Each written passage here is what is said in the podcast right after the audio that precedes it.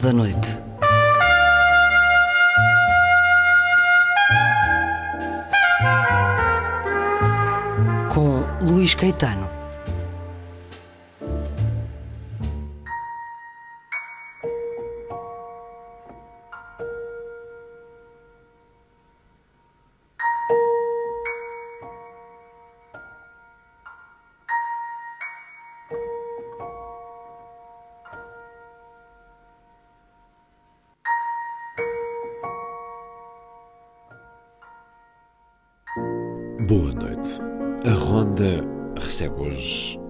Escritor búlgaro Georgi Gospodinov, autor do romance Refúgio no Tempo, que venceu o International Booker Prize deste ano.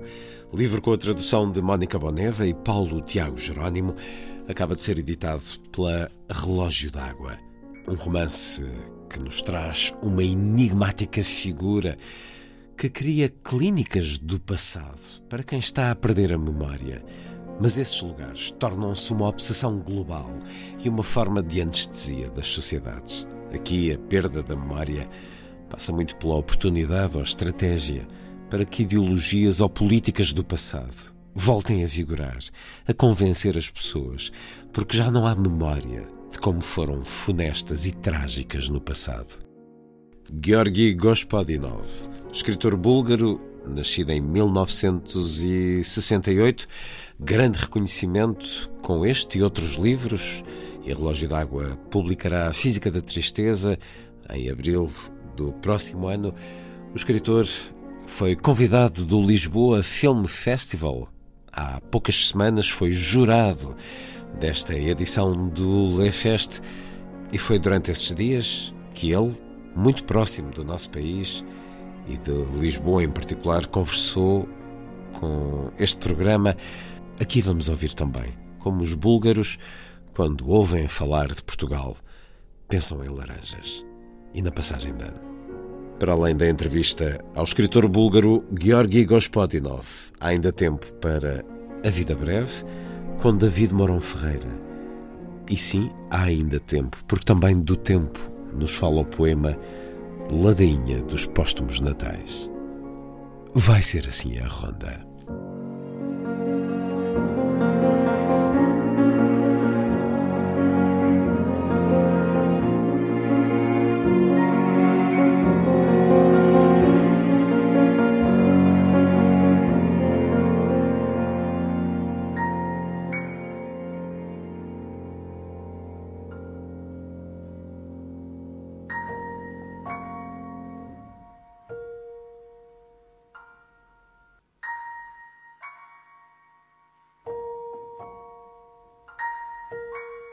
Música a começar. Oblivion. Astor Piazzolla, num arranjo para clarinete e orquestra, nas interpretações da clarinetista inglesa Sally Harrop, com a Orchestra of the Swan, direção de Daniele Rossina.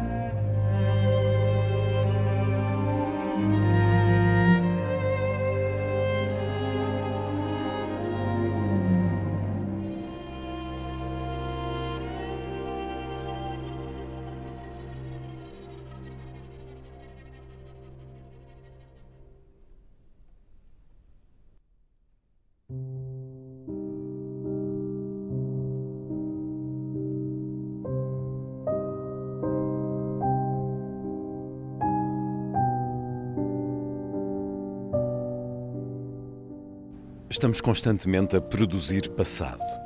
Somos fábricas de passado. Não passamos de máquinas vivas de passado. Alimentamos-nos de tempo e produzimos passado. Mesmo a morte não é uma solução. A pessoa partiu, mas o seu passado ficou. Para onde vai depois todo esse passado pessoal? Será que alguém o compra, o coleciona, o deita para o lixo? Ou será que irá rolar pela rua como um jornal velho levado pelo vento? Onde vão parar todas aquelas histórias por acabar? Todas as relações interrompidas ainda a sangrar? Todos os amantes com quem cortaste relações? Cortaste é um termo que não foi escolhido por mero acaso. É um termo de carniceiro. Será que o passado se decompõe ou permanece praticamente inalterado, como os sacos de plástico, envenenando devagar e em profundidade tudo aquilo que está à sua volta? Não deveria haver algures, fábricas, para reciclar o passado? Poder-se, aliás, fazer do passado qualquer outra coisa que não seja passado? Será possível inverter o seu sentido e reciclá-lo numa espécie de futuro, nem que seja num futuro em segunda mão? Toda uma série de questões, caso se queira. A natureza aniquila o tempo histórico ou transforma-o, como fazem as árvores com o dióxido de carbono. Os glaciares do Polo Norte não ficaram muito comovidos com a Guerra dos 30 anos. No entanto, tudo ficou neles gravado, no gelo e na terra eternamente congelada. O degelo põe a descoberto o cadáver do passado. O mamute do passado ergue-se. E os tempos e as épocas vão se misturar. Algures na Sibéria, sementes que permaneceram 30 mil anos no gelo começaram a germinar. A Terra irá abrir os seus arquivos, sem que se saiba ao certo se haverá leitores para eles. E é um certo do romance Refúgio no Tempo, de Georgi Gospodinov, um certo que li da edição Relógio d'Água, com tradução de Mónica Boneva e Paulo Tiago Jerónimo, é o vencedor do International Booker Prize 2023, Georgi Gospodinov, que está em Lisboa enquanto jurado do Lisboa Film Festival, o LeFest. Conversamos poucos momentos depois de terem decidido o vencedor. Obrigado por estar na Antena 2, Georgi Gospodinov. Podemos encontrar na raiz deste romance uma preocupação sentida por si sobre a falta de memória e a falta de conhecimento sobre o passado que marca muita da sociedade dos nossos dias? Georgi Gospodinov. Uh, hi from me, and thank you, thank you for this interview. Actually, uh, yeah, it's a book about the deficit of future. What what we are facing now is the real deficit of future, the anxiety of present, and that's why we're trying to look for time shelter in the past. And the book is about the dark side of the nostalgia The Dark Side of the Past.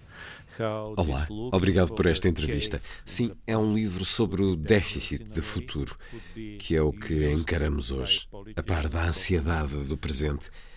E é por isso que muitos procuram refúgios do tempo no passado.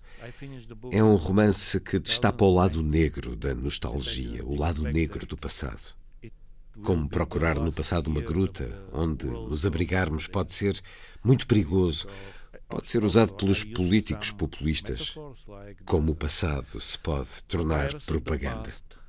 Eu terminei o livro em 2019 e não esperava que fosse o último ano do mundo de ontem.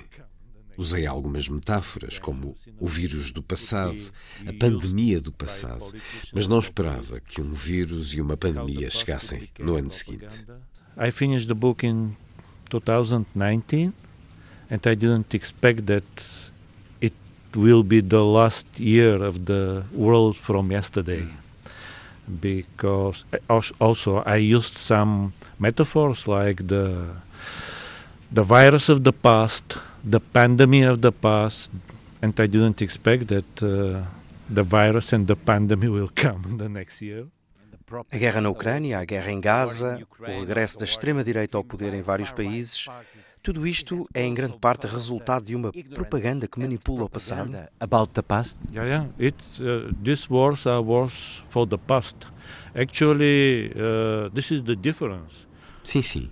Estas guerras são guerras pelo passado, como se o quisessem impor, regressar a ele. Tal como o Brexit, que foi um referendo pelo passado, tal como a eleição de Trump. O seu fazer a América grande de novo é um ponto de viragem para o passado. Mas o passado pode não passar de propaganda. They want to gain again the beginning of the 20th century when these parts were part of the Soviet Empire or the Second World War. So uh, this is uh, also Brexit. Let's say in 2016 was also a referendum for the past. Also, the election of Trump was the beginning or the high point of this uh, "Make America Great Again," for this turning point to the past. So the past could be propaganda. Tudo isto transforma o futuro num lugar estranho e inquietante. Há quem queira regressar ao passado porque tem medo do futuro. Yeah, uh, we had a lot of future before, and uh, I remember clearly how in 1970s, 1980s, we we were full of good dreams about the future. Also, every propaganda want to promise a future before. I, I mean, the communist propaganda promised us a lot of future, bright future. Now, the populists promised us a bright past. Sim, antes tínhamos muito futuro. Eu recordo-me bem como nos anos 70 e nos anos 80 estávamos cheios de sonhos, de boas expectativas sobre o futuro. De antes, a propaganda, a propaganda comunista, por exemplo, prometia um futuro brilhante. Agora os populistas prometem-nos um passado brilhante. São diferentes, mas ambos oferecem cheques sem provisão. Por isso nunca acreditem em quem vos promete o passado ou o futuro. O seu livro é literatura aclamada e reconhecida, mas é também uma afirmação política? First, it's a literature. Yeah, it's a novel, and uh, the Booker Award was given because of literature. But literature in nowadays Primeiro trata-se de literatura, sim. É um romance. E o Booker foi-me dado por causa de ser literatura. Mas a literatura nos nossos dias, mas não só, lembremos-nos de 1948 e do livro de Orwell e do mundo antes disso, a literatura é uma forma de os escritores sentirem a ansiedade que anda no ar. Uh, literature is or writers could feel the anxiety in the air. I think they. O espírito do tempo. Yes, uh, and uh, what I supposed to be uh, to write a novel, dystopian novel, actually happened to be a realistic novel in nowadays. It's because when you publish dystopian novel in dystopian times, it, it immediately turned to be a Sim. E se era suposto eu escrever um romance distópico, a verdade é que acabou por ser um romance realista, tendo em conta os dias que atravessamos. Quando se publica um romance distópico em tempos de distopia, ele tende a tornar-se realista. A ideia deste personagem principal, Gostin, de construir clínicas do passado onde as pessoas que perdiam a memória, que sofressem de amnésia ou de Alzheimer, até é uma boa ideia. Permitia que estes pacientes fossem viver nesses refúgios e revivessem os anos mais felizes da sua vida. Mas depois, na segunda parte do livro, sem querer revelar muito, podemos ver como, afinal, não é assim uma tão boa ideia. The happiest decades that they had in 20th century, that they still remember 1970s, 1980s. After that, in the second part, we could see, I will not spoil it, but we could see how this changed. Porque essa ideia, de alguma forma, se transforma também ela num vírus. Toda a gente é livre de fazer o que entender dentro das regras de vida em sociedade. Mas, na sua opinião, o escritor tem um particular dever de falar contra as ameaças à liberdade, contra interesses ideológicos que muitas vezes usam até os próprios média para manipular a realidade, criam até novos média para a sua propaganda. A writer have a duty? Yeah, I think that literature is a natural antidote to the propaganda. I think that uh, literature has some simple superpowers. Uh, literature is capable of some things like to create taste. It's very important in kitschy times like ours because nationalism is not only political, social, absurd. It's a nationalism is a kitschy Eu acho que a literatura é um antídoto natural contra a propaganda. A literatura tem alguns superpoderes simples. É capaz de educar para o gosto, de criar gosto. E isso é muito importante em tempos de mediocridade e falta de gosto. Porque o nacionalismo não é só um absurdo político e social. O nacionalismo é uma ideia pirosa. Nós reconhecemos-lo com essas características de mau gosto. Vemo-las, cheiramo-las. This is a novel about how things repeat and repeats again. How uh, the novel finishes with this: how we go into the Third World War, trying to repeat the Second World War.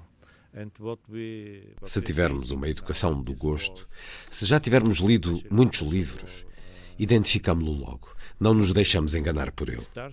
Este livro fala de como há coisas que se repetem e repetem, como caminhamos para a Terceira Guerra Mundial seguindo os passos da Segunda Guerra Mundial.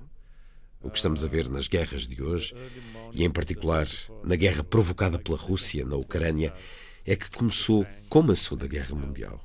Um longo cerco do país, tanques, de novo tanques. E ao amanhecer, esses tanques avançaram. Foi assim a 24 de fevereiro de 2022, como a 1 de setembro de 1939. E é uma repetição estranha. Por isso, creio, a literatura e os escritores devem dar origem a duas coisas muito importantes. Devem produzir resistência e devem também produzir empatia. É uma questão de empatia agora. Os populistas tentam produzir inimigos. A literatura tenta produzir empatia entre as pessoas. early morning of the 24th of February, like the Second World War starts with the tanks and Schnells in the early morning on the 1st of September. It's a strange repetition. So literature and writers could produce two things, two very important things, I think. One is to produce resistance. Another one is to produce empathy. Because if it's a question of empathy now, it's a question of populists try to produce enemies, literature try to produce empathy to the other people. Trust. Trust and empathy. And respect. E confiança, respeito, tolerância. Refúgio no Tempo de Georgi Gospodinov, a edição Relógio d'Água. Um livro sobre a memória. As memórias são sempre uma recriação? O Georgi Gospodinov é um escritor, mas todos nós, de alguma maneira, somos escritores. Somos contadores de histórias de nós mesmos. As nossas memórias, de alguma forma, são também romances. Yeah. Actually, we tell stories uh, because stories create memory. Literature creates memory. We know by Homer, by Iliada, by Odysseus, uh, but also we need a memory to tell our stories. Uh, and this is this is very important. Why memory is important in nowadays? Because memory create a tiny red line between the past and the present. If this red line disappeared, if our memory disappeared, the past will flood to us. Sim, na realidade, nós contamos histórias porque as histórias criam memória. A literatura cria memória. Sabemos isso por Homero, pela Ilíada, pela Odisseia, mas, ao contrário, também precisamos de memória para contar as nossas histórias. Isto é importante. Porque é tão importante a memória nos nossos dias? Porque a memória cria uma fina linha vermelha entre o passado e o presente. Se esta linha vermelha desaparecer, se a nossa memória desaparecer, o passado cobre-nos, inunda-nos. Por isso a memória conserva o passado no passado. Isto é importante. E há um outro perigo relacionado com a memória. Vivemos numa sociedade que está a envelhecer e as pessoas têm vidas cada vez mais longas.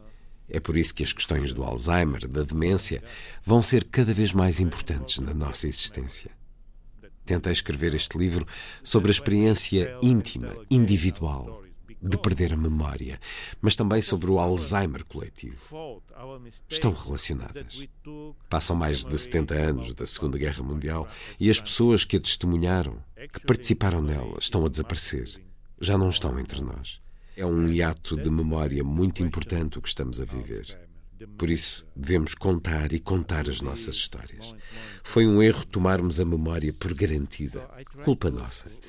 A memória é um músculo. Temos de contar uma e outra vez, todos os dias, as nossas histórias. No momento em que deixarmos de contar histórias do passado, da Segunda Guerra Mundial, por exemplo, desta guerra na Ucrânia, nesse momento, as coisas vão repetir-se.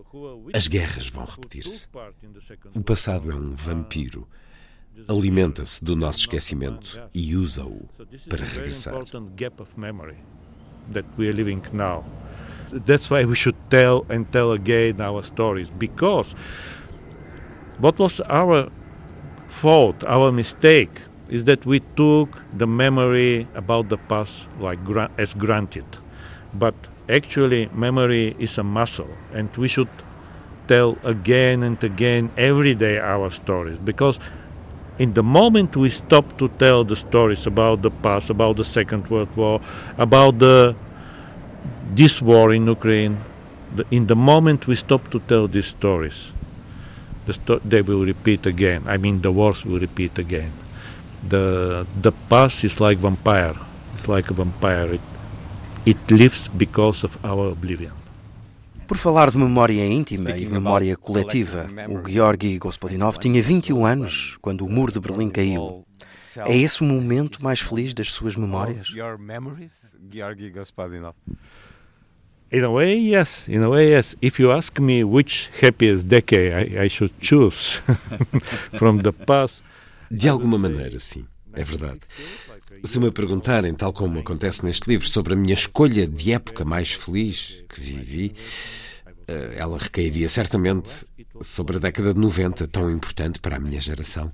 Eu tinha realmente 21 anos, quando a queda do Muro de Berlim, e para nós búlgaros foi uma espécie de 68, de maio de 68, que não tivemos. 1968. Tudo era possível. Yeah, uh, but uh, and there are many things, unfortunately, that doesn't happen, that don't happen in 1990s. Sim, mas muitas coisas acabaram por não acontecer nesses anos 90. Por isso, de alguma maneira, ela permanece. É uma década inacabada. Quer que regressemos a ela para acabar o que começamos.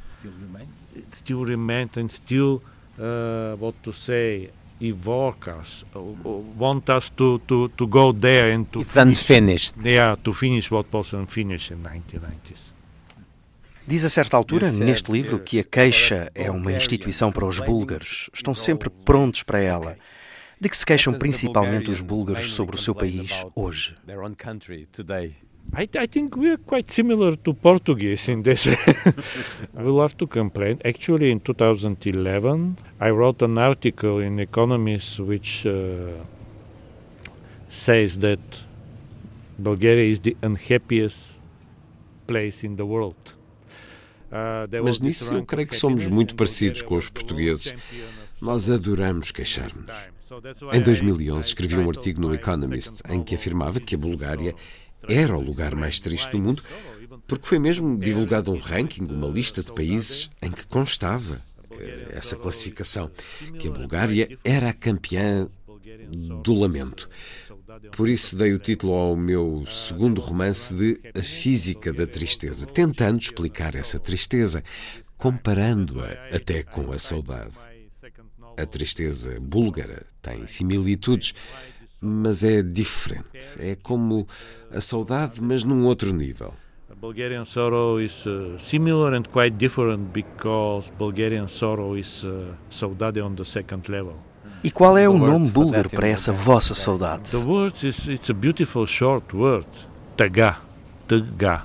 It's a short word, but when you pronounce it, if our listeners now could pronounce it, they will taga. They will see how. É uma bela e curta palavra, tega. É curta, mas quando se pronuncia se quem nos está a ouvir a pronunciar vão ver que a garganta faz um movimento como se estivesse a engolir. O título original desse romance é Física na Taga. Yeah, exactly. Thank you. It's not easy to, to pronounce this uh. Sim, é isso. E obrigado, porque não é fácil pronunciar esse E. Antes de ler este seu romance, Refúgio no Tempo, que lhe valeu o International Booker Prize 2023, li o novo romance de Olga Tokarczuk, Empúzio. Tal como Georgi Gospodinov, também ela evoca a Montanha Mágica de Thomas Mann. O que lhe deu a Montanha Mágica para ser uma tão clara referência no seu livro? Thank you. Thank you for this question. Uh, with Olga Tokarczuk, we are good friends, and I talked with her before uh, finishing her novel. Uh, so I think that Magic Mountain by Thomas Mann is a novel that every writer in some age need facing with it. Need to not only need to read need to discuss need to fight with it if you want uh, because this is this is one of the most important novels in the 20th century, and if you want to describe what happened now, should you should turn back to the Magic Mountain. Obrigado por essa pergunta. Eu e a Olga Tokarczuk somos bons amigos e falei com ela sobre isso antes da Olga acabar o seu romance. Eu acho que A Montanha Mágica de Thomas Mann é um livro que qualquer escritor, em qualquer idade, devia encarar, não apenas ler, mas enfrentar, discutir. É um dos mais importantes romances do século XX. Se quiser descrever o que está a acontecer hoje, devia voltar à Montanha Mágica. Há um capítulo que eu refiro no meu romance com o título A Grande Irritação. Penso que isso define muito bem aquilo que estamos a viver. Uma grande irritação. Um diálogo quebrado entre as pessoas. Esta raiva fácil que surge entre os indivíduos. Para além disso, o meu livro é atravessado pela questão do tempo, tal como a Montanha Mágica. Eu acho que todo romance se faz em diálogo com outros romances escritos antes. No meu caso, A Montanha Mágica foi claramente um deles.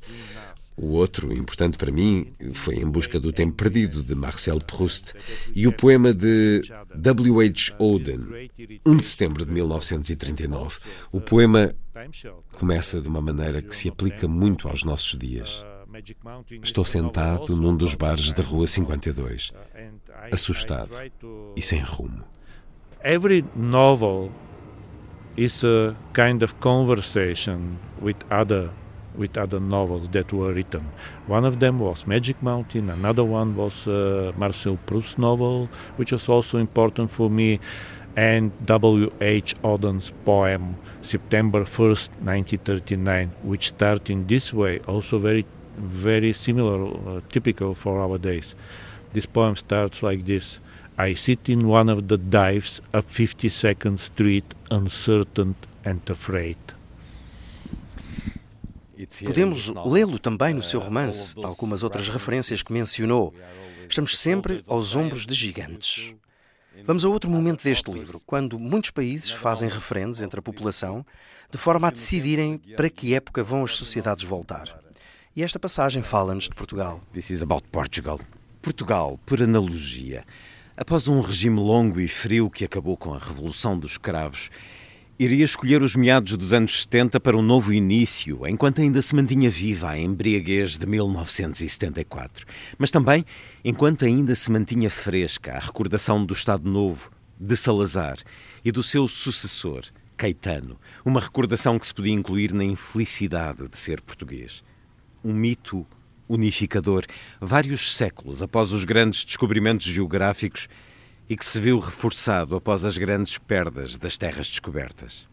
Lembro-me que quando era criança jogávamos aos países. Desenhávamos um círculo, cada um de nós escolhia um país e entoávamos uma cantilena especial. Oh, oh, a terra gira e gira, qual país será o primeiro? E nós gritávamos: será, será a França, por exemplo. Todos começavam a correr, mas a França gritava alto e devia dizer quanto espaço iria dar para alcançar um dos outros países. Se acertasse a distância, ficava com o território do outro. Os passos eram de diferentes tamanhos: de gigante, humanos, de rato, de formiga e já não me lembro de que mais. Um jogo simples, no qual o mais importante, pelos vistos, era o país que se escolhia. Todos nos precipitávamos para escolher a Itália, a Alemanha, a França, os Estados Unidos e mesmo o estrangeiro. A rapariga pela qual eu estava secretamente apaixonado escolhia sempre Portugal. E eu, consequentemente, escolhia sempre a Espanha para ficar mais perto dela. Além de que Portugal não tinha outros vizinhos e essa localização geográfica poupava-me inevitáveis cenas de ciúmes. Recordo agora quão bem lhe ficava esse país. O que sabíamos nós sobre Portugal? Que estava mesmo na ponta da Europa, um país pequeno, encostado à parede do oceano, um país que não tinha nada que chamasse a atenção. Será que, no fundo, ela o escolhia por causa do seu nome misterioso, que em búlgaro soava como laranja? Eu estava convencido de que era predominantemente ali, em Portugal, que as laranjas viviam. E como ficava tão longe, raras vezes chegavam até aqui. Alguém as comia pelo longo caminho porque não conseguia resistir à tentação. Provavelmente eram os próprios transportadores. Não os culpo. Eu também não resistiria. A Portocália Portogalova era assim que eu lhe chamava. E foi só esse nome que me ficou na memória. So, Portocália Portogalova. Então, o nosso país like evoca laranjas em búlgaro? In Bulgarian? Yeah, this is the word for oranges in Bulgarian. Portokal. Portokal means orange in Bulgarian. Yeah, and it, it's, very, it's very close for, to Portugal. That's why, uh, as kids, we connected this, and Portugal was from us like the paradise of oranges. Because you Sim, know o vosso nome significa laranjas em búlgaro. Portokal. Por isso, em criança, achávamos que Portugal era o paraíso das laranjas. É que havia falta de laranjas na Bulgária. Lá se importavam algumas na passagem de ano, mas cada família só podia comprar 2 quilos de laranjas. Por isso, quando os búlgaros veem laranjas, é sinal de que o ano novo está à porta. Yes, for, for us it was they, they imported. So you could buy two kilos per family on the New Year. And for us, if you see the orange, it's a sign that New Year is close. É bonito isso. E para além desse jogo e das laranjas, já conhecia o nosso país, Georgi Gospodinov? Uh, yes, I, I have uh, actually very personal touch to, to, to your country. I, I loved when I was here for the first time. Also before that, I read a lot about Portugal. Of course, it's connected with the literature. Uh, it's connected with the Pessoa, of course, but also Miguel Torga was the first Portuguese writer that I, I, I read. Sim, na realidade tenho uma forte ligação com Portugal. Estive cá algumas vezes e adorei sempre. Claro que é uma ligação marcada também pela literatura. Com Fernando Pessoa, claro, mas também Miguel Torga, que foi o primeiro escritor português que li. Os diários de Miguel Torga foram uma revelação para mim. E depois tenho um conto intitulado À Procura de Carlo, em Lisboa. Tenho mais alguma escrita fragmentada sobre Portugal. É de alguma maneira um país de sonho para mim. I have a short story uh, looking for Carlo in Lisbon. I have some uh, fragments about Portugal. So it was really kind of yeah, dream country for me. E aqui estamos a falar num belo entardecer de outono em Lisboa, cidade onde passou a última semana enquanto jurado do Lisboa Film Festival, o Le Fest. Também se sente num tempo diferente em Lisboa? Absolutely, yes. It's a real. Sim, absolutamente. Lisboa é um verdadeiro refúgio no tempo, um abrigo marcado por diferentes épocas. Mas ver vários filmes em Lisboa, como me sucedeu nesta última semana, é estar num refúgio dentro de um refúgio. And also when you watching movies in Lisbon, it's a time shelter into time shelter. O cinema também é um refúgio no tempo. Yes, movie and, and uh, books and libraries. And this is very important. You know, when you read a book. Sim, os filmes, os livros, as bibliotecas. Isso é muito importante. Quando lemos um livro, quando vemos um filme, estamos simultaneamente em tempos diferentes. O tempo em que se vive e o tempo do livro ou do filme. E em espaços distintos também que basicamente é um princípio subjacente à física quântica, com as partículas e elementares, tudo isso. A literatura e a arte já sabem há muitos séculos o que a física quântica descobriu há pouco tempo. elementary particle, the quantum physics try to explain with the elementary particles, but literature and art knows about this many, many centuries ago. Quando escreve, há cinema na sua cabeça? Visualiza expressões de um personagem, imagina movimentos do olhar como se fossem os de uma câmara. Há algo de cinema na sua escrita? Yeah. When I write, I'm I'm really concentrated to follow the voice. It, it's a question of voices, the voice of my character, the language itself, because I'm coming from poetry. Even when I write my novels, I'm more or less uh, a poet. Quando escrevo, concentro-me em seguir uma voz. É uma questão de vozes. A voz do meu personagem, a linguagem, ela própria. Eu venho da poesia. Mesmo quando escrevo os meus romances, sou mais ou menos um poeta. Por isso, acredito e confio na linguagem. O melhor que tenho a fazer é seguir o rio da linguagem, seguir a sua linha, o seu curso. Isso é o mais importante no meu ato de escrita. Mas sim, Há muito de imagem nos meus livros. Gosto que o leitor formule essas imagens, que a minha escrita as provoque. So this is uh, very important when I'm writing my my books. Yes, there are a lot of images into my books. So I like when you read my books to to have the image in your head what happens. I think I hope you could find this in my novels. For me it's it's important to to be there, to be present when you read, to be in the pages, to go into the images. Do you know Sabe algum dos seus poemas de cor? Em inglês, se possível? Talvez, sim, de um livro com poemas curtos que publiquei. Então, Deus é vermelho, maduro e perfeito. Deus é um tomate. Não há aqui nada ofensivo, nem para Deus, nem para o tomate. So, okay. Please. God is red, ripe and perfect. God is a tomato. There is nothing offense in this, nor for the God, neither for the tomato. Muito obrigado. A poesia de Georgi Gospodinov, também romancista e dramaturgo. Já falámos do seu romance A Física da Tristeza. Será o seu próximo livro no nosso país. Vai ser publicado em abril. Um romance muito bem recebido em vários países, dá-nos a vida cotidiana, mas também a história das nações. Venha daí um convite para lermos este seu próximo romance em abril.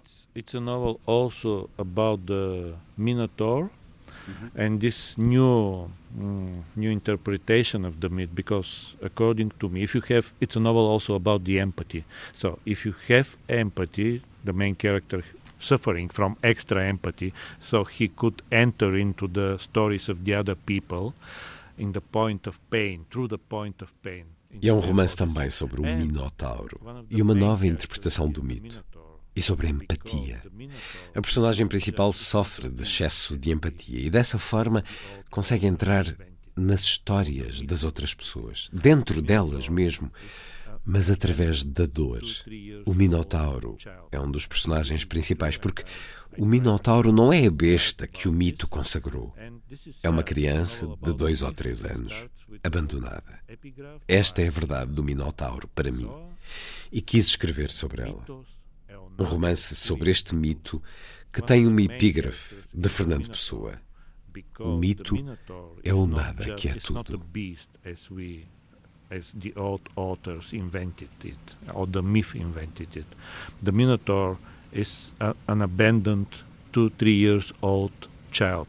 I think this is the true, and I, I try to, to write about this. And this is, yeah, a novel about the myth, and it starts with an epigraph by uh, Pessoa, Mitos é o nado que é tudo. You know a lot about Portugal and Georgi Gospodinov sabe bastante sobre Portugal e sobre a literatura portuguesa. Agora é a nossa vez de o conhecermos e lermos os seus romances, a sua literatura. Muito obrigado por ter estado na Antena 2. Para já, Refúgio no Tempo, Georgi Gospodinov, com a edição Relógio d'Água. Georgi Gospodinov, thank you so much for being at the National Public Radio. Thank you, obrigado. Tradução da entrevista feita pelo autor do programa agradece a Pedro Rafael Costa a dobragem das perguntas. Seguimos com a soprano búlgara Sónia Yoncheva e com o Oblivion, mas agora de Monteverdi.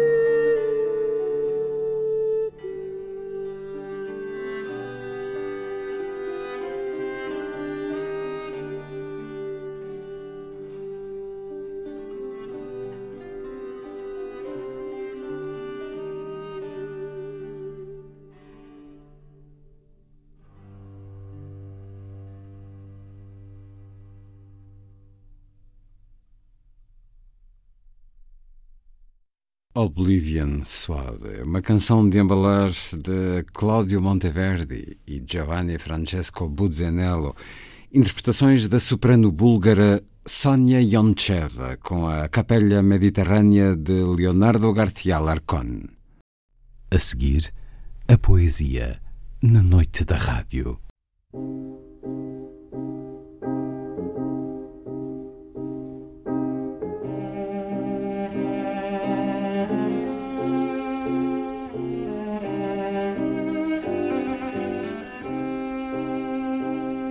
Vida breve.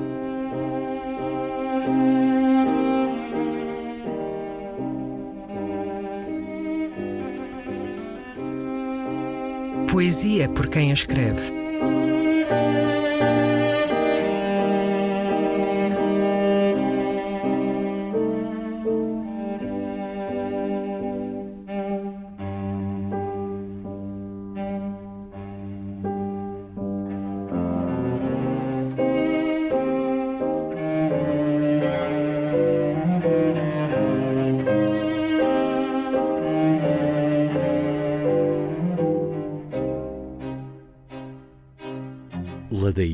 Dos Póstumos Natais.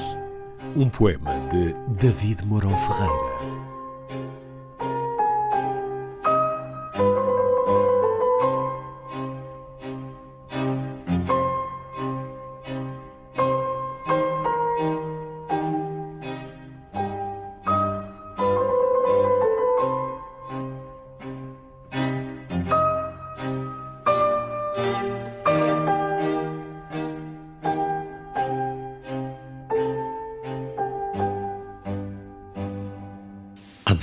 Natal e será o primeiro em que se veja à mesa o meu lugar vazio.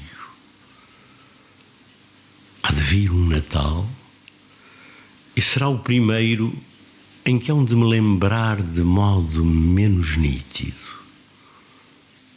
Há de vir um Natal e será o primeiro em que só uma voz me evoca sós consigo. Há de vir um Natal e será o primeiro em que não viva já ninguém meu conhecido. Há de vir um Natal e será o primeiro em que nem vivo esteja um verso deste livro. Há de vir um Natal e será o primeiro em que terei de novo nada a sós comigo. Há de vir um Natal e será o primeiro em que nem o Natal terá qualquer sentido. Há de vir um Natal e será o primeiro em que o nada retoma a cor do infinito.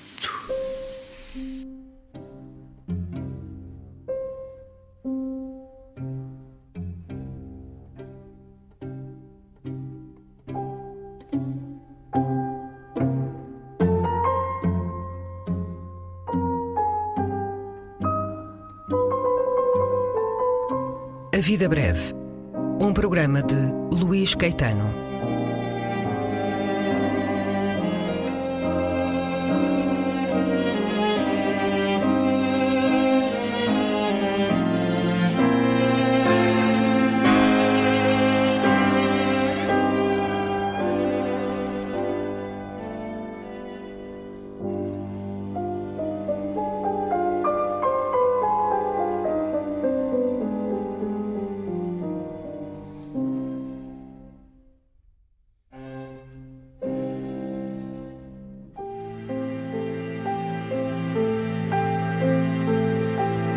Avec le temps. Avec le temps va, tout s'en va. On oublie le visage et l'on oublie la voix, le cœur. Quand ça bat plus, c'est pas la peine d'aller chercher plus loin. Faut laisser faire et c'est très bien.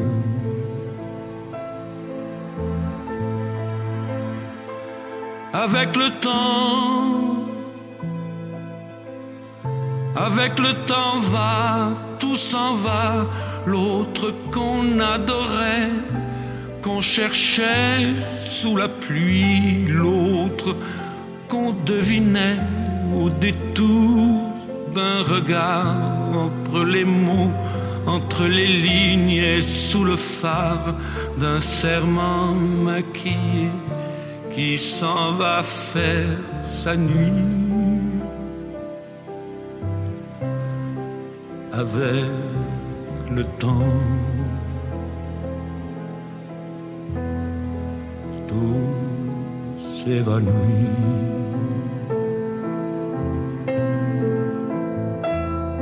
Avec le temps,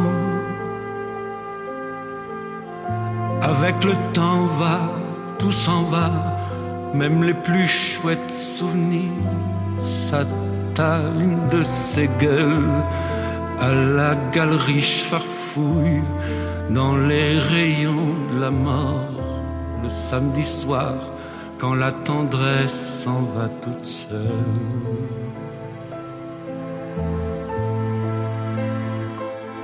Avec le temps,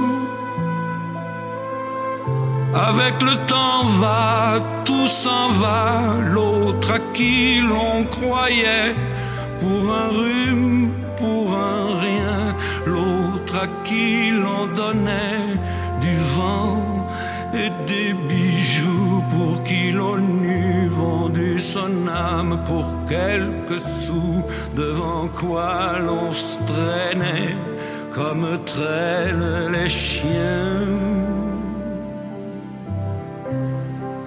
Avec le temps. Va, tout va bien.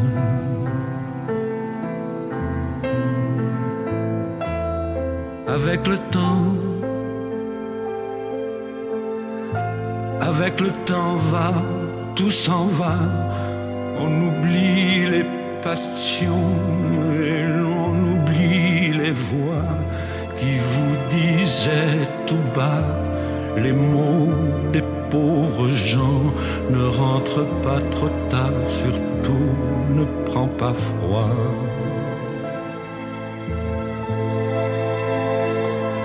Avec le temps, avec le temps va, tout s'en va et l'on se sent blanchi comme un cheval fourbu et l'on se sent glacé dans un lit de hasard et l'on se sent tout seul peut-être mais peinard et l'on se sent floué par les années perdues. Alors, vraiment, avec le temps, on n'aime plus.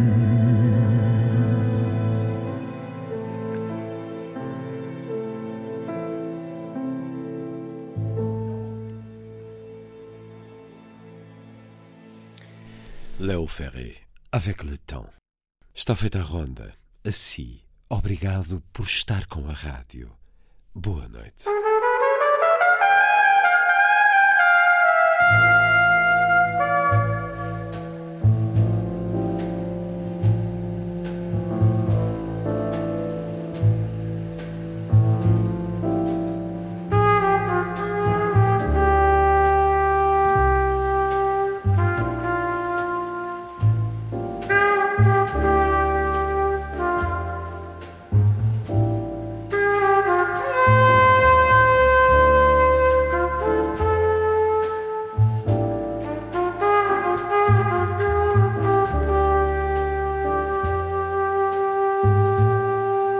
A Ronda da Noite.